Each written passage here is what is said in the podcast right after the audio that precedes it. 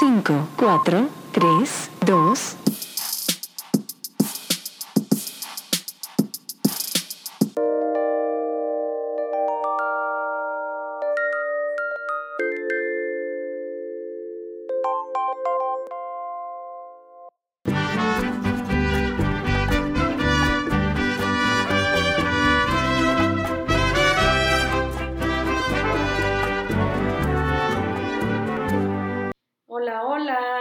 ¿cómo están? Bienvenidos a la segunda temporada de este fabuloso podcast llamado Tiempo para Pensar. Y qué mejor para empezar nuestra temporada que un tema muy interesante para todos, ¿no? Lo que es la costumbre del Día de Muertos. Es una fiesta que todos celebramos en México, o bueno, al menos la mayoría de nosotros que consiste en recordar a los difuntos que ya no están con nosotros, preservar su memoria por medio de qué? Del altar de muertos, ¿no? Y de una celebración para recordar a los que ya no están con nosotros. Y bueno, quisiera empezar este episodio con una frase de Octavio Paz que dice, el culto a la vida es profundo y total. Es también culto a la muerte Ambas son inseparables. Una civilización que niega la muerte acaba por negar a la vida.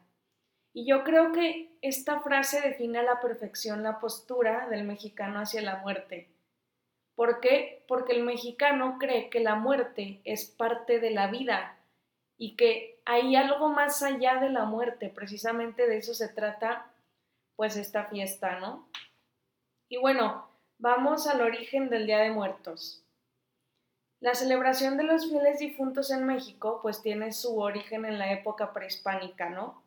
Y bueno, de acuerdo con los historiadores, los mexicas tenían varios periodos a lo largo del año para celebrar a sus muertos. Los más importantes se realizaban al terminar las cosechas, entre los meses de septiembre y noviembre. Y bueno, la sociedad azteca creía que la vida continuaba aún en el más allá. Por eso consideraba la existencia de cuatro destinos para después de morir, ¿no? El primer destino es el Tonatihuichan, o sea, Casa del Sol. Este era el sitio al que iban los guerreros muertos en batalla, los capturados en el sacrificio y las mujeres embarazadas. Después, el segundo destino era el Tlalocan, que es un tipo de paraíso al que llegaban todos los que morían por el agua. El tercer destino era el Chichihualcuauco, que era un espacio destinado para los bebés muertos, y pues ahí eran amamantados por un enorme árbol nodriza hasta que volvieran a nacer. Y el último era el Mictlán, que es el reino de los muertos, y destino de las personas que fallecían por causas no relacionadas al agua, la guerra o el parto. Y bueno, se pensaba que para llegar a este último sitio los muertos debían de realizar un largo proceso en el que eran ayudados por un perro, que bueno, no sé si hayan visto la película de Coco, donde el perro de Miguel, Dante o no me acuerdo cómo se llama, creo que sí se llama así, este, pues era un guía espiritual. Se creía que los choloscuintles, un perro de raza mexicana, eran guías espirituales, ¿no? Que guiaban a las almas en su transición al más allá. Se les llama alebrijes, si no estoy mal, ¿no? Y bueno, ya que vimos los orígenes, vamos a las ofrendas del Día de Muertos, ¿no? Las ofrendas del Día de Muertos son altares de origen prehispánico, como ya les había dicho. Estos eran dedicados a distintas deidades y se colocaban en fechas diferentes. Sin embargo, la del Señor de los Muertos, que es Mictlantecutli, se celebra en el mes que ahora conocemos como noviembre. ¿no? Esta coincidencia fue aprovechada por los evangelizadores durante la colonia para hacer un sincretismo entre el cristianismo y las creencias religiosas autóctonas, ¿no? Y bueno, originalmente los altares se ponían un par de días antes del 1 y 2 de noviembre, es decir, el 30 o el 31 de octubre, y permanecían hasta el 3. Ahora es muy común que debido al esfuerzo creativo que se invierte en colocarlos, pues se pongan antes y se quiten después. Aunque los 1 y 2 de noviembre no han dejado de ser los días principales. Y bueno, de acuerdo con la tradición, en esas dos fechas nos visitan todas las almas que se desprendieron de sus cuerpos, es decir, nuestros difuntos. Ahora vamos a ver los elementos de las ofrendas. Tenemos que se pone primero la fotografía de los difuntos. Es muy común colocar retratos de las personas amadas que ya no están entre nosotros. Y bueno, no obstante, te sugerimos poner alguna de tus fotos favoritas. El incienso o copal también.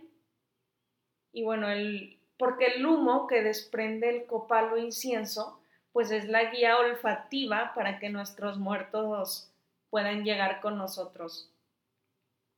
Y bueno, también ponemos veladoras y estas representan el fuego y la luz, igual que el incienso, ¿no? Funcionan como una guía para que las almas pues puedan llegar a ti. Ahora tenemos las bebidas favoritas de los difuntos y el agua. Y pues alguna comida que les guste. Si le gustaba mucho el tequilita a tu tatarabuelo, no sé, pues le pones ahí un tequilita y así. Y después tenemos la flor de cempasúchil, la famosísima flor. Esta flor de apariencia esponjosa es también conocida como flor de 20 pétalos y se utilizan principalmente para decorar o crear caminos que guíen a los espíritus de nuestros muertos. No sé si vieron la película de Coco también. Y esta película ponen los pétalos de cempasúchil para guiar a los difuntos hacia el altar de muertos, hacia sus casas. Después tenemos las calaveritas. Y bueno, en la antigüedad se utilizaban cráneos de verdad, literal, pero después fueron sustituidas con calaveras hechas con azúcar, chocolate o amaranto, ¿no? Y cada cráneo que ponen en el altar representa un difunto.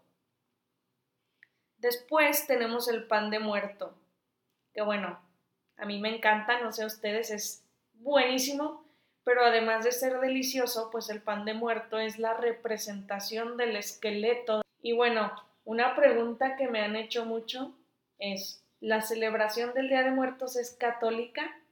Bueno, la respuesta es que la llegada de los españoles a México influyó radicalmente en la celebración del Día de Muertos.